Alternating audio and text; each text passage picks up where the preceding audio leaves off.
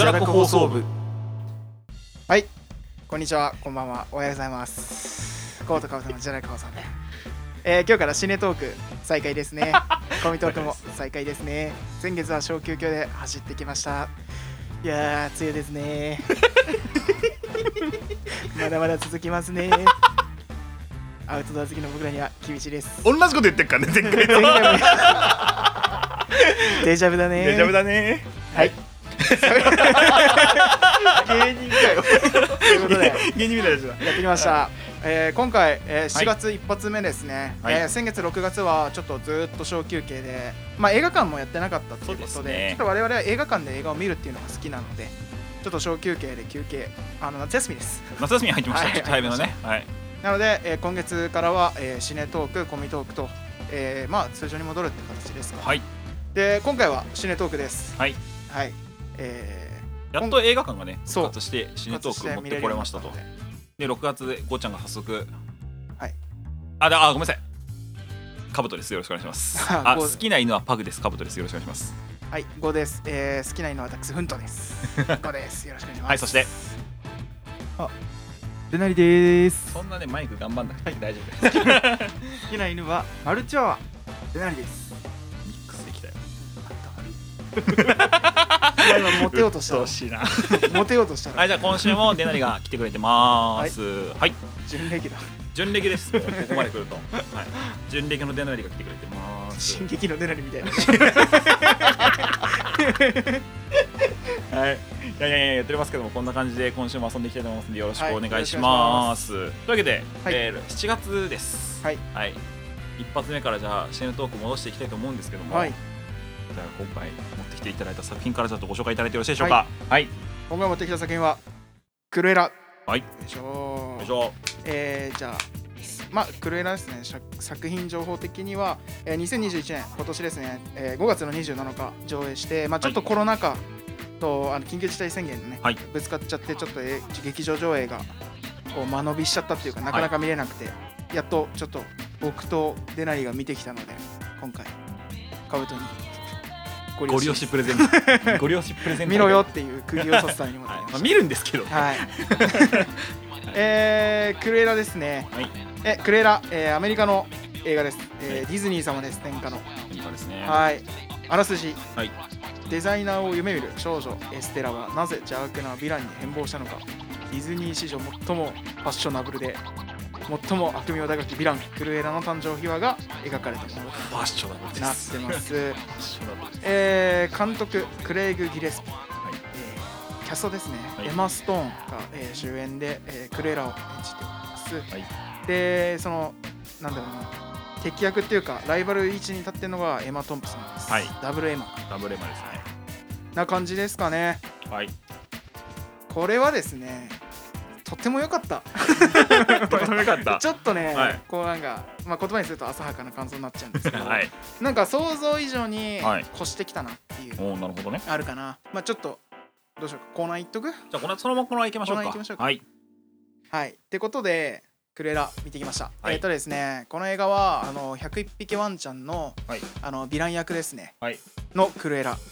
イメージつくかな？あのーとあ、あ黒と白だね。そう黒と白の黒と白のね。そう、ツートーンの。ツートーンのお姉さんそう、まあなんか、毛皮のコート着てるお姉さんですねはいまあなんとなく風貌は見たことあるかなって。はいパッと写真とか見たら、ああ、これねってなると思うんですよ。101匹ワンちゃん見たことあるかあればねそうそうそうそう。うん出てくるねゴート、デナリの。ここに注目。はいということでこのコーナーは、えー端的に言うと独断と偏見で今日はゴーちゃんとデナリが、えーこの作品の注目してほしいポイントをざっくり紹介していくというコーナーでございそういうます。はいことです。えーこの作品はですねなんか俺的にははい。とても構えてたよりもはい。超えてきたいい作品だったんですよ、はいはいはい。で101匹ワンちゃん多分見たことはあるんですよ俺も。ただ記憶にない、あふわっとね。そのうん。子供の頃にあ見たことあるなみたいな、はいはい敵役は、えーあの人ではい。あの風貌で、はい。なんか犬をこう捕まえるそれを阻止する犬たちみたいなこうふわっとして覚えてた、はいはいはいだからまあだからそのクルエラそのヴィランの誕生秘話っていうことで、まあ正直101匹ワンちゃんの知識なくてもいけるかなっていう軽い気持ちで行ったのよ。そのゼロストーリーじゃん言ってしまえば、で行ったんだけどマジでその通りで、結構101匹ワンちゃんを知らずに見てもめちゃめちゃ楽しめる。なおかつうんそのクレーラっていうヴィランがうん。一体どういうことをしてきたのかとかっていうのも前情報なし。だから要は深い知識を知らなくても本当に一つのディズニーの作品としてうん。100%楽しまれはい楽しめれる作品だったっていうのがまず俺の中では感動した。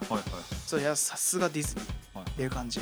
うん。なんかだから101匹ワンちゃんのヴィランの物語っていうことも知らなくても大丈夫だと思う。あーなんかディズニーが新作映画出したわ的なノリで見に行ってもめちゃめちゃいいあなるほどね。そう。じゃあ完全に一本の新作として見に行っても大丈夫。も大丈夫。もう一つの物語として確立して。るうんただやっぱその知識あったらもっと面白いだろうなっていうのは確かにある。まあまあまあまあ。それはね何の映画に対してもそう何の映画に対してももそう。うん。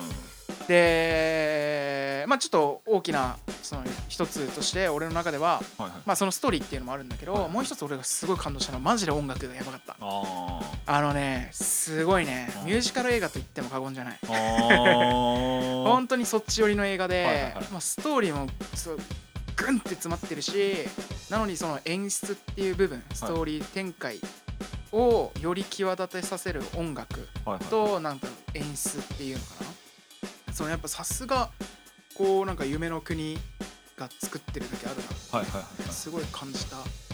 だしかもその音楽もそのなんかディズニーっぽい音楽。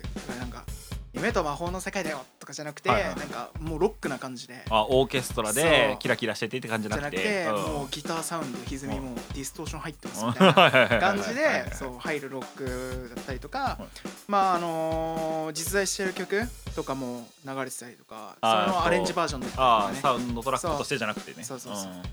がそのクルエラっていう言ってしまえばクールな女性なんですよ。はいはい。もう本当に悪って感じなんだけどな俺らの今の言葉に直すとロックな女って感じなんですよ。だあからそれに本当に見合った曲を選んできたな。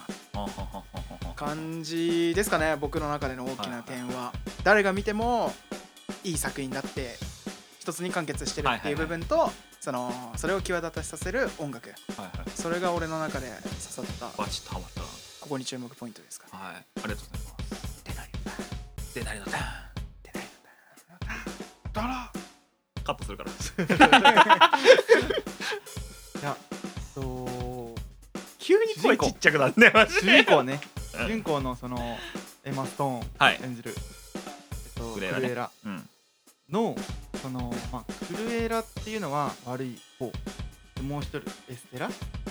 は、まあなんか普通のちょっと地味系なファッションデザイナーみたいな人。うん。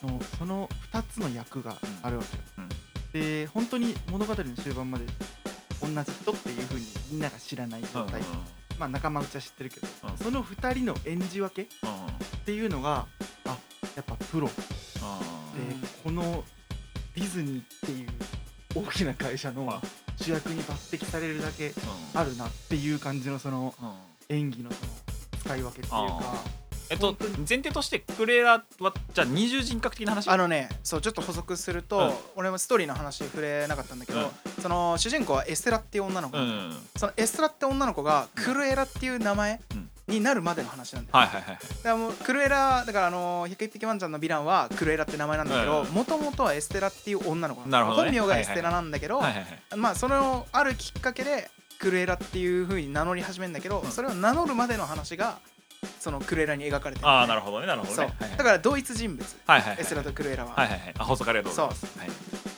そんな感じなんですけど。はいはいはいはい。そう。そのやっぱ2つの役のうん。分かれ具合あがやっぱすごいなっていう感じのそのざっくり。演じ分けというかね。演じ分けすごいざっくりなんだけどそこがやっぱりすごいなえあととにかく美人だからさ。うんうんあの、まあ、地味めの格好しても美人なの隠しきれないんだけど ああなるほどね。でやっぱクルエラのその派手なあのヴィラン側いでたちというか。いでたちのその感じをやっても、まあ、美人だあそこはもう単純に男として見てて楽しかっあああ終始美しいた。っていう。そうそう 一番大事ですよね。そうね。っていうところがまあ大きく。はい。注目してほしいところ。そうですね。はい。まあまあ他にもいろいろなんかあるんで。すけうんなんで言わないの？どいいよいいよいいよ。えっともう一個は、うん。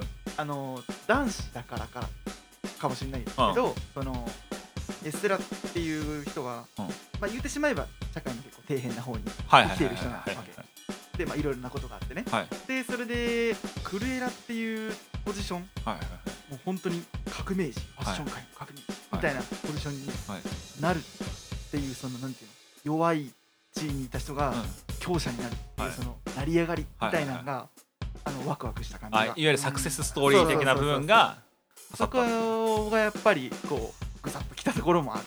えー。なるほど。ありがとうございます。いかがですか？いい いいね。あいいね。ありがとう。いいね出ました。ありがとうございます。あとねシンプルにね、うん。ストーリーめっちゃ濃いの。で濃い濃い2時間以上あんのよ上映時間。でそれこそそのエステラっていう女の子が、うん。そのクレラになるまあクレラはもう想像通りあの白と黒のツートーンの髪型なんだけど、エステラの時ってそれをかぶってんのよ。ウィッグで隠してんのはいはい。でうん最初はあのー地毛でもう染めて白と黒を染めてうん。赤髪にしてたんだけど、うん。それであるきっかけでクレラに戻るタイミングでツートーンに戻したんだけど、うん。なんかその真逆なのねキャラが、はい。そのレナにも言ったけど、その演じ分けっていうのを、それね見ればねマジでヤバさが伝わる。ももう地味な子が、あ言ってしまえば、うん。教室の隅で本読んでた子が、うん。急になんかカーストトップのギャルと一緒にスイパラ行っちゃうような女になるみたいなさ。なんかもういやもっとだな。もっと差があるぐらい、ねそう本当になんか急にホームレスの人がある日突然、突然。でん突然 なんか超一流企業の社長になっちゃうぐらいのはい。サクセスストーリーがある、はいはいはいっていうかそんぐらいのスイッチがあるのね、はいはいは切り替えが。いは振れ幅がね。そう、うん。だからそれが本当になんかそれこそ多重人格の人レベル。はいでなんかもうえーこの人中にもう一人勝ってるでしょっていうレベルで違うのね。ね。はいはい演じ方が。うんうんでそこがねマジ化け物じみてるっていうエマ・ストーンも言ってしまえばそんなに輝いてなかったしまだこう看板映画っていうの。はそうだね。そんなでっかいのはバンバンなかったじゃん。で俺の中ではゾンビランドのイメージが強い。はいはいはいそう。だから「うわあんな子がこんなになっちゃって」みたいな。本当にそのレベルで。親戚のおじちゃんみたいな。最高みたいな。うんそうそこがね、うん。でねそのストーリーって言ったんだけど、うん。なんか俺らは101匹ワンちゃんのスストーリーがあんまりこう薄い状態で見たから、うん。よ逆に101匹ワンちゃんをしっかり見たいなって思った、そう。ね。えこっから？みたいな。多分そう俺らみたいな状態の人が101匹ワンちゃんを復習せずに見に行ったら、あれ？101匹ワンちゃんのクルエラってもっとなんか悪党だってそうそうそうそうそう。うん。なんかもっと派手なこと言ってなかったみたいな、うん。犬の毛皮を使っていこうととかなんかえぐいことやってるような。えどれがどうなったのうんっていうこうちょっと101匹ワンちゃんも見てねっていう感じで終わらしてんのよ。ああなるほどね。それがねうん。すげえいい。あーであとね3点ぐらいうん。起承転結が起きんのよ。えー。めちゃめちゃ怖いあー。これで終わってくんだなって思ったらうなんかもっとそれを越すビッグイベントが起き始めてうんあれ？上映時間足りる？うん。そうってぐらい詰まっててね。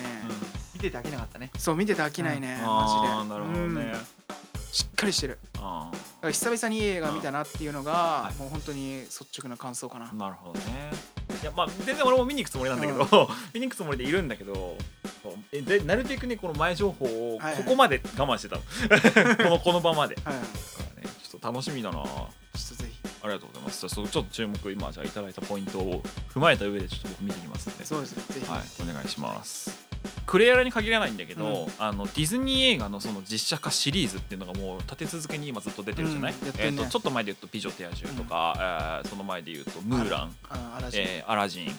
あちょっと順番前後しちゃったけどね。あと「シンデレラ」あとヴィランサイドだと「マレフィセント」うん。とかって出てくるからこれこの先どんどん増えてくるとしたら、そうだね。もう MCU 超えるぜ、間違いない。間違いうんないマジで。なんかずるいね。うん、ちょうどねこのさあと今えっとねアリエルもリトル・マーメイドうん。も今実写化撮っててああとしてた言ったらライオンキングか、うん。ライオンキングとか。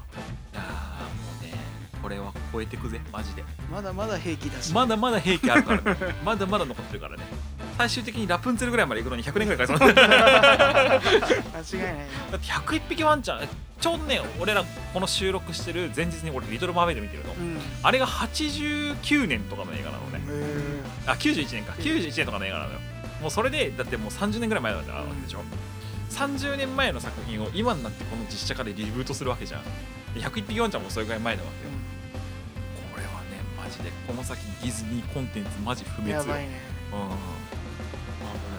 れあ確かなんか物もねあのやっぱクオリティも上がっていくしなんかこうなんすかね。ディズニー目離せないですよねって。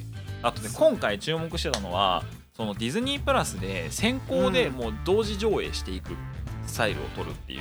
家でもうちゃんなんていうの映画館と同じタイミングでもう見れますよっていうスタンス。ディズニーめちゃくちゃこれぶっ込んできた。早いよね、うん。で今回まあそのたまたまコロナっていうのもあったかもしれないんだけど、まあ、多分いい天気なんだと思うんだよね。うん。後々ってことを考えてたのを早めただけそうだね。そうおいおいそういう風になるだろうなっていうえその映画館っていう劇場っていうスタイルがもう、まあ、こういう言い方するとあれだけど廃れてっちゃうっていう前提でさ、うん。これ組んでたわけじゃない？これ。そこもね多分個人的にはその転機になる映画かなそうだね。というところですかね。チャンスチャンスチャンあーチャンスチャレンジ映画。チャレンジ映画だね。そうだね、うん俺ねほんとねめちゃめちゃ葛藤した。ここで見るか。自宅で見るか、うん、でもこれはちょっと映画好きとしては一旦置いとこうそうだねと、うん、してまで温めてますんで。温めてますんで。じゃあそんな感じで今日のところは締めていきましょうかね。はい、はい、というわけでこんな感じで毎各週水曜日に、えー配信しております。皆様からのお便りメッセージコメントクレーラーの感想お待ちしております。僕もちょっと見てくるんで、はい。後ほどちょっとフィルマークスの方にぜひ上げさせていただきます。はい。ちゃんとレビュー書くタイプのオタクなんで。俺書いてないんだよな書きます。はいえー、概要欄にメールアドレス載ってます。えー、あとは俺のターンで言うのは、はい、この番組がいいと思ったら、いいねとチャンネル登録よろしくね。売れない YouTuber その2 はい。こんな感じでまあポッドキャストでも配信しております、えーポッドキャストでお聞きの皆様は、えっと各種水曜日に一応配信されてるんですけどもあの YouTube バージョンも上がってますよと。内容は変わんないんですけどね、はいえー YouTube で見ててこれちょっとバックグラウンドも見てえなと思ったら YouTube に課金するかポッドキャストに行くかのお力お願い。しますはい。間違いない。こんな感じで。ありがとうございます成君今週も。ありがとうございます。はい。来週再来週も引き続き出ていただきます、ねはい。もうだってサブだからね。本当だよ。2ヶ月企画で。気がついたら多分俺いなくなってて ゴーとデナリの死ねトーク始まるよ。気をつけないとね、うん。であ今回あのちょっとさらっと流しちゃったんですけど自堕落語録は一旦カットさせていただきます。はい、これ僕が見てからにしてください。はい。はい。こんな感じです。いやーディズニー映画ね。てか、ディズニー行きたいよね。あごめん俺ディズニーランドにねそうなんです惹かれない男か。そうなんです。あんま得意じゃないんですね。もったいね俺二十歳超えてから C 初めて行ったんだけど。マジ？うー。でもね、俺も。ん、でしょ？俺も。こんなもんじゃない？意外と。